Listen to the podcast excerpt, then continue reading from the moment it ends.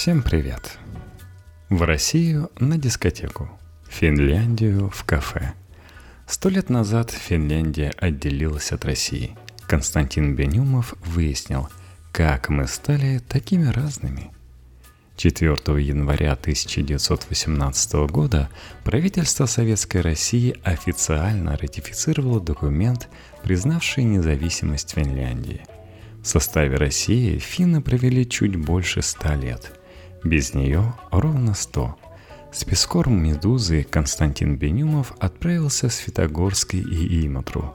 Российские и финские города расположены в 10 километрах друг от друга, чтобы выяснить, почему Россия и Финляндия, когда-то бывшие одним государством, так не похожи друг на друга, и узнать, что на самом деле они друг от друга по-прежнему зависят – в начале 20 века пороги реки Воксы, что в полутораста верстах от Петербурга, были излюбленным местом отдыха жителей тогдашней столицы. Они приезжали сюда погулять вдоль берегов, полюбоваться на небольшой водопад. Сейчас на его месте дамба гидроэлектростанции и отдохнуть в специально выстроенной в 1903 году гостинице – Порой обеспеченные россияне встречали здесь местных жителей, финских крестьян, живших в деревнях меж озерами и лесами. Одной из таких крестьянок была бабушка Марют Буатилы. По словам Буатилы, ее родственница любила вспоминать о том, что русские произвели на нее впечатление очень цивилизованных и культурных людей.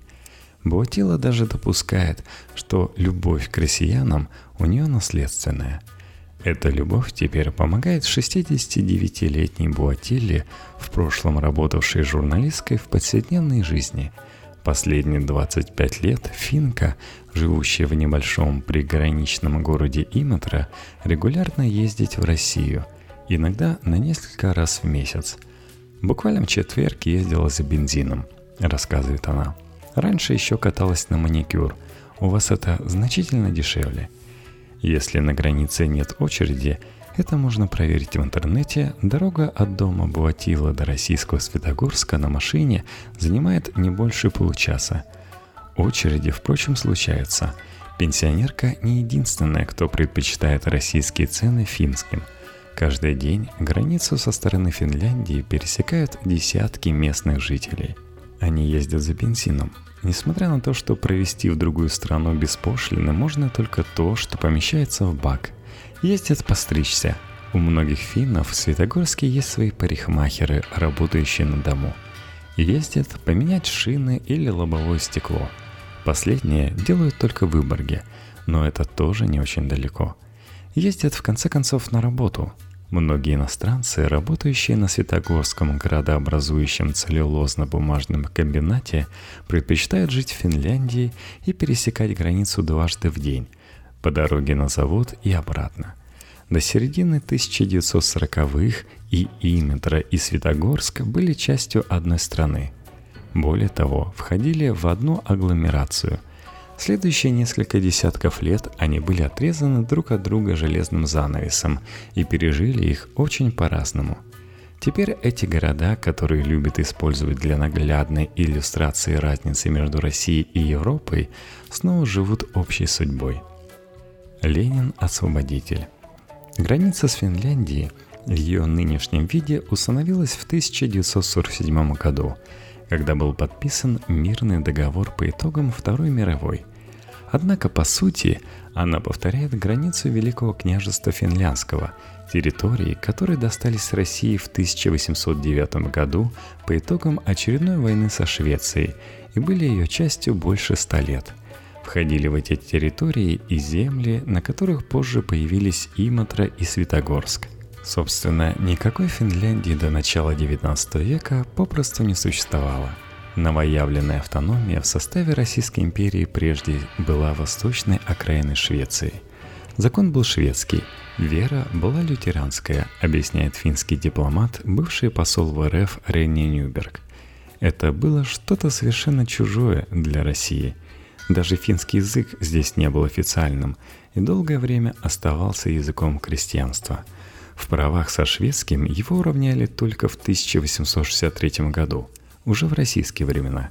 Да и в современной Финляндии существуют западные области, где по-фински не говорят – до начала XIX века граница между Швецией и Россией, по выражению историка Тима Вихавайнина, была Великой Китайской стеной посреди Европы, отгораживавшей Запад от Востока по всем направлениям – религиозному, культурному, языковому – Несмотря на то, что после появления Великого княжества Финляндского эта стена переместилась внутрь территории Российской империи, сами эти границы никуда не делись – Финляндия была как Бухарское ханство, частью Российской империи, но не частью России. У нас только эмира не было. Нашим эмиром был русский император.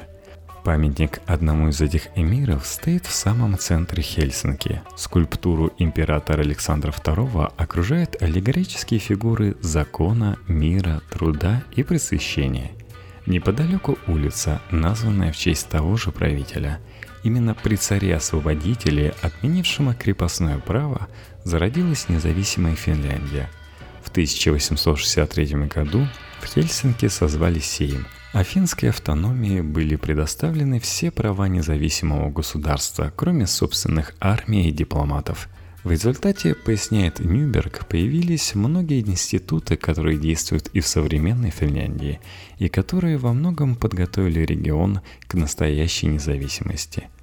Оказавшись частью царской России, финны понимали, что ровное отношение с империей – вопрос выживания. Как указывает Вихайванин, перед глазами у них был пример в Польше, которая на какое-то время тоже получила широкую автономию, но после восстания в 1831 году лишилась всех привилегий и подверглась жесткой русификации. Русифицировали и Финляндию. При сыне и внуке Александра II началась реакция – с 1899 года многие привилегии были ликвидированы. Местный парламент серьезно ограничили в правах и впоследствии распустили. А финские рекрутов, которые раньше проходили службу внутри княжества, начали призывать в регулярную русскую армию. Все это способствовало росту недовольства. Впрочем, обходилось без бунтов. А потом случился 1917 год – в России многие считают, что независимость Финляндии подарил Ленин, говорит Нюберг. Даже у нас в этот миф многие поверили. По словам дипломата, версия истории, согласно которой вождь большевистской революции стал чуть ли не отцом-основателем независимой Финляндии, была придумана в послевоенное время, чтобы наладить отношения с СССР – Сейчас здесь склонны считать, что никакой специальной заслуги большевиков в образовании финского государства не было. На предоставлении независимости Финляндии настаивала Германия, и Ленин просто отдал то, что никак не мог бы удержать. К тому же большевики рассчитывали, что скоро Финляндия в любом случае станет социалистической, заключает Нюберг. Декрет о признании независимости Финляндии был подписан в декабре 1917 года – а уже через месяц в стране началась гражданская война. Красных финнов поддерживала революционная Россия, белых – кайзеровская Германия. Белые победили, и в 1919-м финские военные уже сами помогали белому генералу Николаю Юденичу формировать на своей территории антибольшевистское войско. С поражением Германии в войне планы по созданию Финляндии прогерманской монархии провалились – страна стала независимой республикой. Новые власти были настроены по отношению к Советской России не слишком дружественно, но все же начали нормализацию отношений. К примеру, в конце 1919 года президент Карл Стольберг запретил формирование на территории Финляндии военных подразделений Белого движения. Впрочем, нормализация шла с переменным успехом – всего с 1917 по 1944 год Финляндия и СССР воевали четырежды. Последний и самый кровавый конфликт случился уже во время Второй мировой. Сталин, ссылаясь на соображения безопасности, хотел перенести границу с Финляндией, требуя от той уступить часть территории. Финнам был предложен такой же договор о взаимопомощи, как Балтийским республикам – Вскоре эти документы будут использованы как предлог для оккупации. Но в отличие от них, в Хельсинки на это предложение ответили объявлением мобилизации. Зимняя война началась в конце ноября 1939 года и продлилась всего-то три с половиной месяца, что не помешало ей определить весь современный характер отношений между странами. Финляндии в итоге пришлось отдать часть территории, но она сохранила независимость.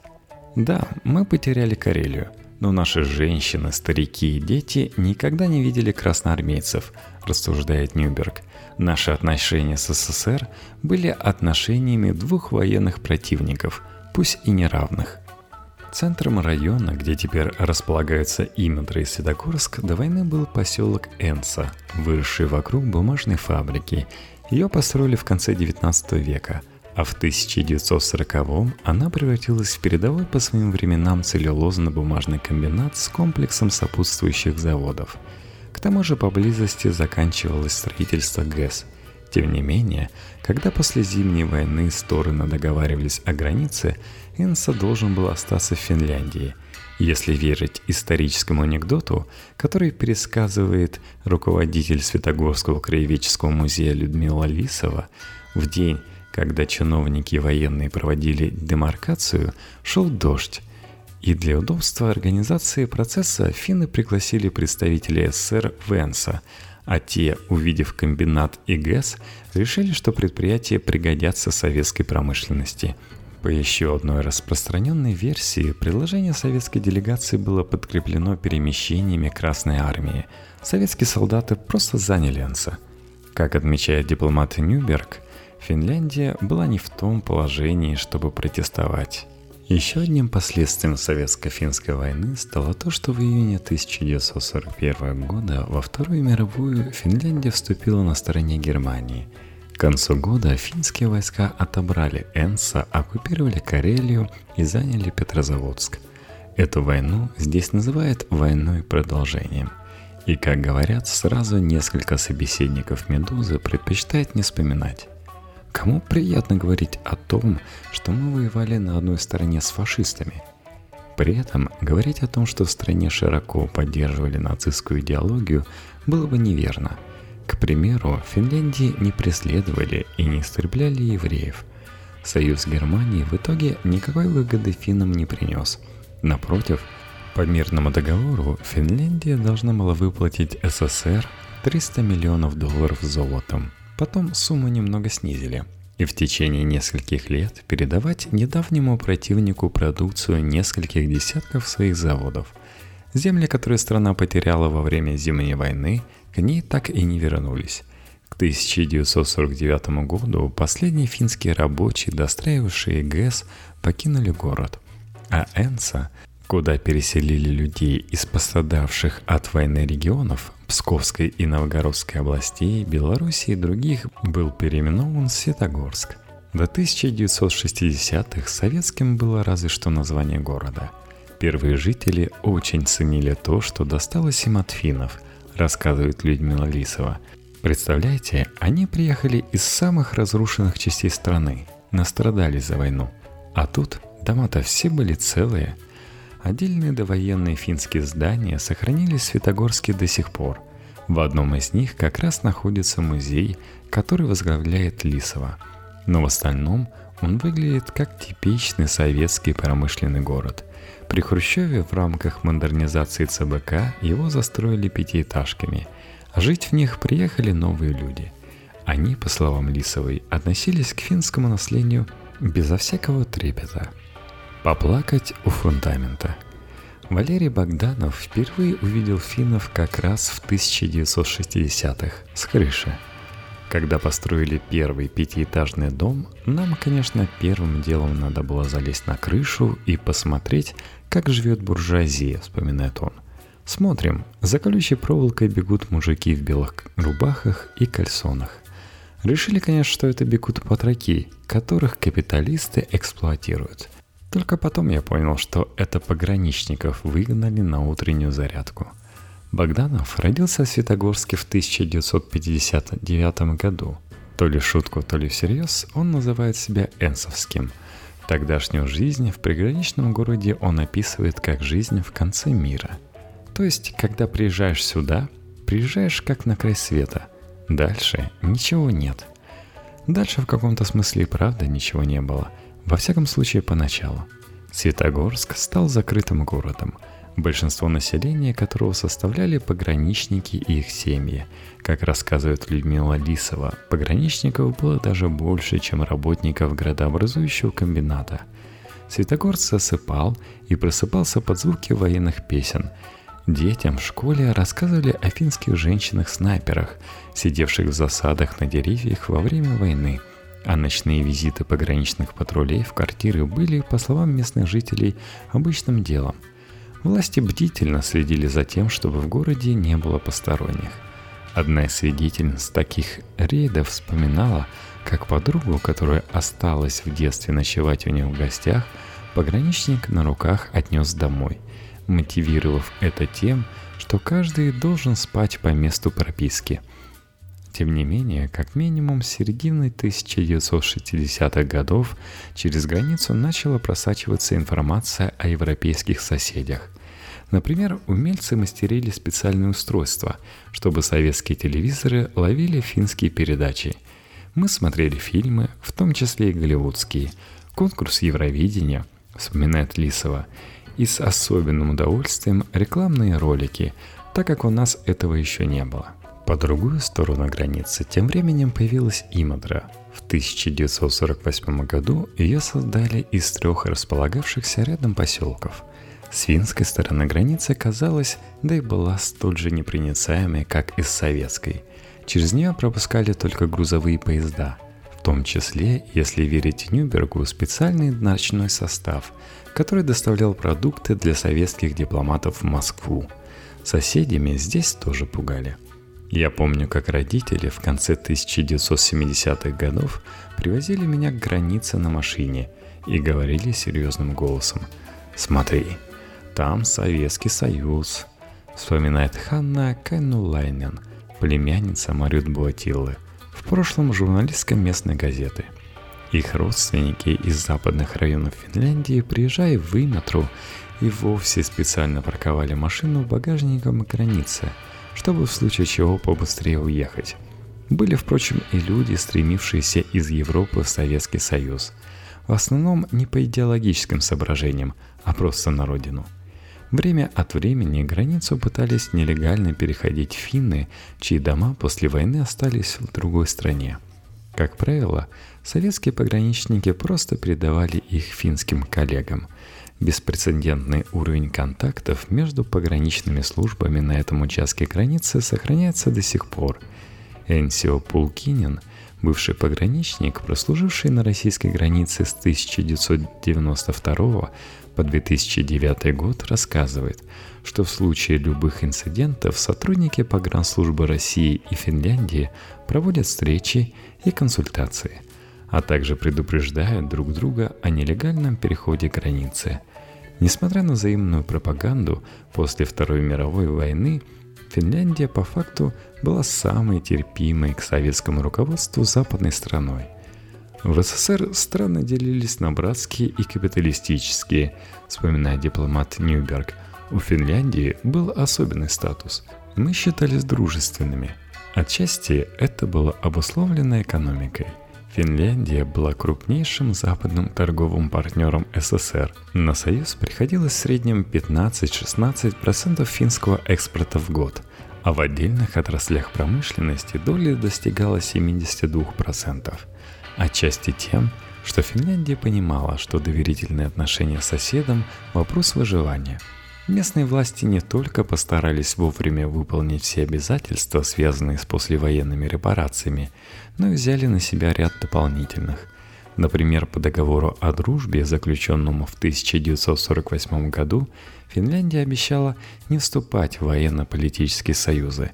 Фактически ценой нейтралитета стало сохранение политического строя и государственных институтов – а после и успешная интеграция в европейское экономическое пространство. Иматра в первые послевоенные десятилетия спокойно развивалась как небольшое промышленное поселение. Еще в 1920-е годы на нынешней территории города появилось собственное целлюлозно-бумажное производство. К концу 1960-х главной проблемой стала безработица – С развитием промышленности на местных производствах шла автоматизация, вакансий становилось все меньше. И вот тут на помощь пришел СССР. Тогдашний президент Финляндии Урха Кеконин, проведший на своем посту четыре срока подряд, решился на экономическое и культурное сближение с Союзом и даже стал кавалером ордена Ленина. В начале 70-х глава Финляндии дважды встречался со своим другом, советским премьером Алексеем Косыгиным в Светогорске, чтобы обсудить модернизацию ЦБК и города. Финские исследователи рассказывают, что за шампанским чиновники отправляли гонцов через границу. В результате принятой Косыгиным и Кикониным программы граница стала проницаемой. Правда, пока только в одну сторону. И помогла Иматре – страдавший от нехватки рабочих мест. С 1972 года в Светогорске начала работать компания «Финстрой», совместное советско-финское предприятие, которому поручили реконструкцию ЦБК. Она продолжалась до 1990 года. Заодно финские рабочие построили новый жилой район, кварталы многоквартирных домов на 5 и 9 и 12 этажей – который до сих пор считается лучшим жильем в городе, и гостиницу. Благодаря этому люди, родные дома которых остались по другую сторону границы, наконец смогли до них добраться. По словам Буатилы, большинство не находили ничего, многие только фундамент, на котором можно было лишь сесть и поплакать. Те же, кто все-таки находил свои дома, знакомились с жившими там русскими – Финны приносили кофе и булочки, пытались, не зная языка, завязать диалог и иногда даже умудрялись установить отношения. Как рассказывает Буатила, одна светогорская семья дружит с бывшими хозяевами своему дома уже 30 лет и даже держит специальную комнату для финских родственников. Реконструкция коменданта пошла на пользу не только Иматре. Позднесоветские годы в Светогорске тоже вспоминает с удовольствием – Завод давал работу и позволял городу развиваться. Афины делали это развитие более презентабельным. После распада СССР все это быстро закончилось. Парковка, стоянка, пятерочка. Впервые Мирва Суханова поехала в Россию в 1996 году на дискотеку. Только отучившись на швею-мотористку, девушка получила права и первым делом отправилась с подругой в Выборг – гулять и знакомиться с парнями. Через какое-то время девушки сняли в городе однокомнатную квартиру и стали ездить туда после учебы. Из России и оба мужа Мирова. Для Финляндии это случай нетипичный. Куда более распространенная история – русские жены, выходящие замуж за финнов. Суханова – веселая невысокая женщина лет за 40 с лиловыми волосами. Сейчас она тоже снимает жилье в России – но уже не для вечеринок. Вместе с еще девятью жителями Иматры она арендует трехкомнатную квартиру в одном из финских домов в Светогорске. Финнам нужно место, где переночевать после поездки за покупками. Возить обратно в Финляндию спиртное и алкоголь можно, только проведя за границей сутки. Аренда обходится в 500 евро в месяц на всех. У нас в Фейсбуке группа, мы пишем друг другу, кто в какие числа едет и какую комнату занимает, объясняет женщина. По ее словам, такой приграничный таймшер довольно распространенное в Иматре явление.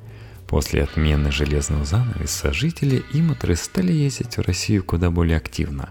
Поначалу просто в поисках приключений.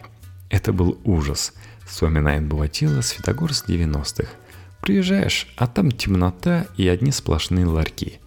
А потом и более системно. Среди финнов популярны экскурсии в бывшие финские города, особенно Выборг и Сартовалу. Поездки на матчи КХЛ, торговые экспедиции за дешевым алкоголем и сигаретами. Российская виза стоит недешево и оформляется месяц, но получить ее можно без особых проблем. За продуктами ездим, помидорами и арбузами – рассказывает Суханова. В августе арбуз у нас стоит евро за килограмм, а в Светогорске 10 центов. Еще пять лет ездила к одной девочке. Маникюр, педикюр, акриловые ногти, ресницы. Они на 70% дешевле, чем здесь. Другой финский собеседник хвастает знанием русских слов. Парковка, стоянка, лента, пятерочка, магнит. Сетевой супермаркет в Светогорске теперь работает даже в небольшом старом особнячке, который Людмила Лисова просила отдать под городской музей.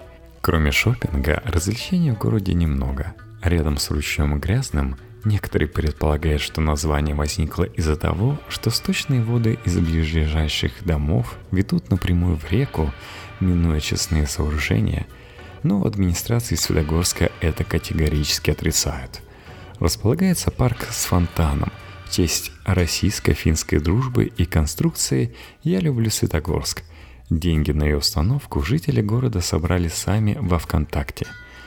Вокруг панельные дома, два из трех городских кафе, а также детская площадка с укрытыми снегом фигурами крокодила и улитки – о неустроенности Светогорска в последнее время писали немало.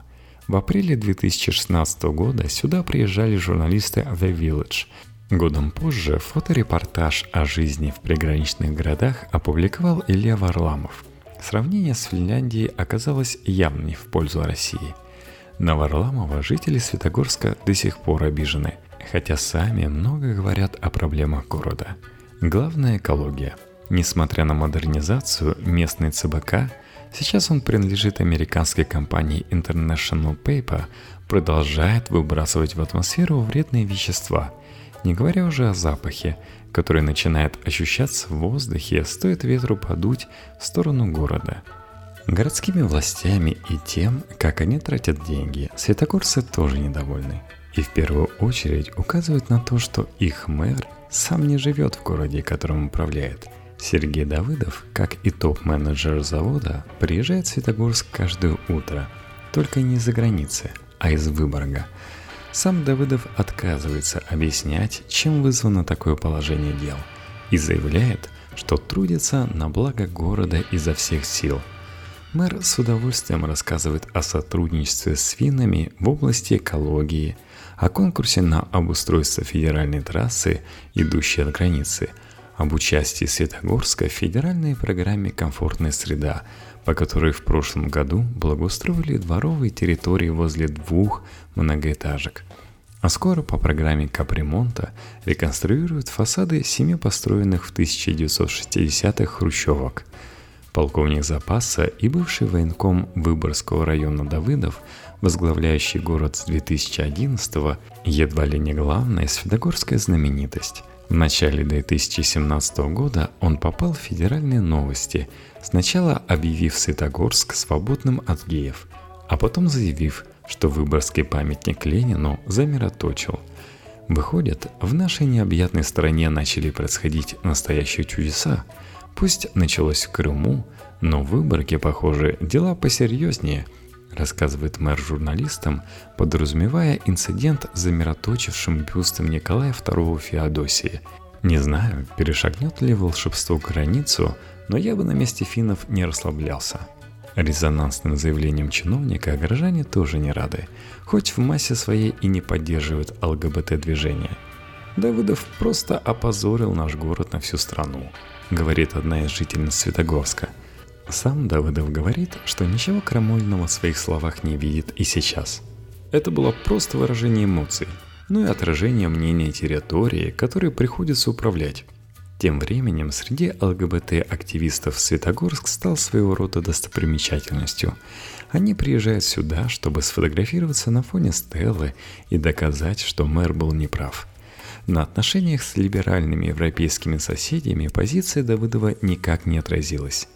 У нас менталитет, конечно, западный, но сотрудничество идет по другим линиям, объясняет представитель городской администрации Иматры Хейки Лайне. О внутренней политике лучше не разговаривать на международном уровне, да и вообще. Лайне рассказывает, что у Иматры хорошие отношения не только с Давыдовым, но и с депутатом Госдумы Виталием Милоновым – Петербургский политик, известный своей гомофобией, помогает с деньгами на проведение русско-финского фестиваля «Русский романс». Его в Иматре проводит певица Елена Путина, уроженка Петербурга, которая вышла замуж за финского полицейского и много лет живет в Финляндии. В первые четыре года в Светогорске Давыдов просто не мог ездить в Иматру.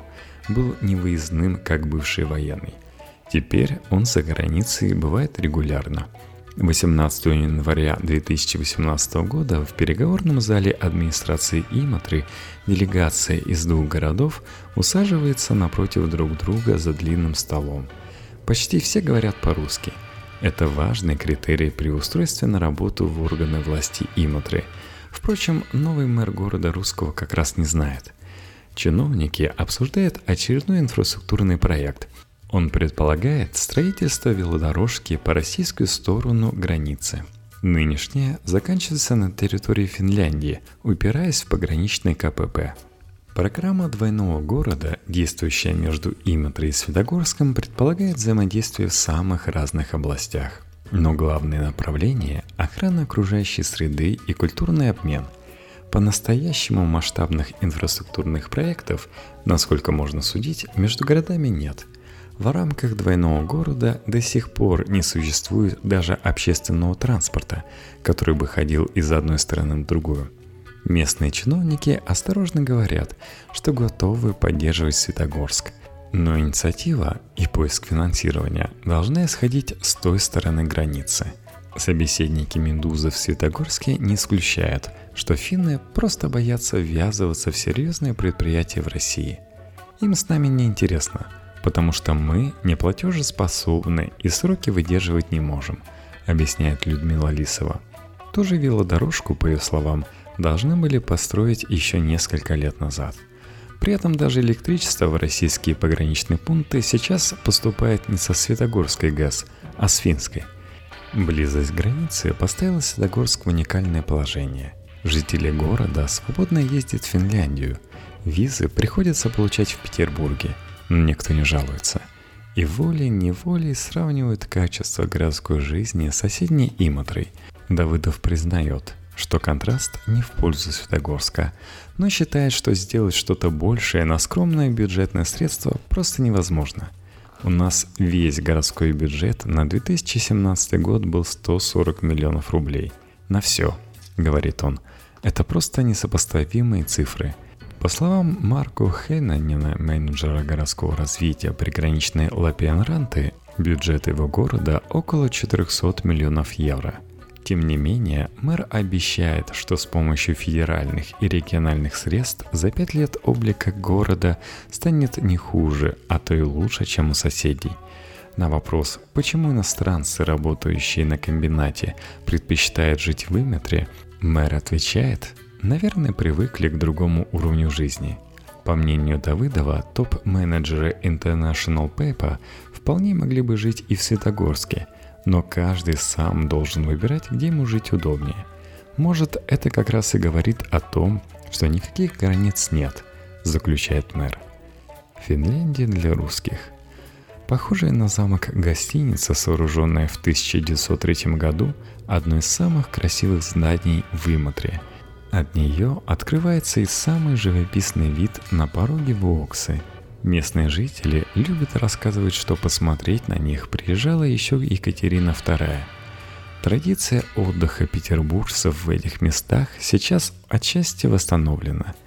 Вдоль берега реки обустроен променад, на котором каждый день можно встретить туристов из России, чаще всего из Петербурга и Ленинградской области – Пик городского строительства в Иматре пришелся на 1960-1970-е годы, поэтому большинство зданий здесь построено из тех же бледно-серых плит, что и дома по другую сторону границы. Не считая гостиницы замка, по-настоящему обращает на себя внимание только здание культурного центра, внушительный набор стеклянных кубов по соседству с административным комплексом – на плакате, установленном в туристическом центре города, на трех языках – финском, английском и русском – перечислены все местные достопримечательности. Их немногим больше десяти, включая местную газ. Вероятно потому, что летом плотину приоткрывает и получается искусственный водопад. Конечно, Иматра не могла развиваться как настоящий туристический город – признает сотрудник городской администрации Иматры Тея Лайтимо. Невысокая доброжелательная женщина, больше похожая не на чиновницу, а на школьную учительницу. Когда мы думаем о городском развитии, мы всегда должны думать об интересах своих жителей.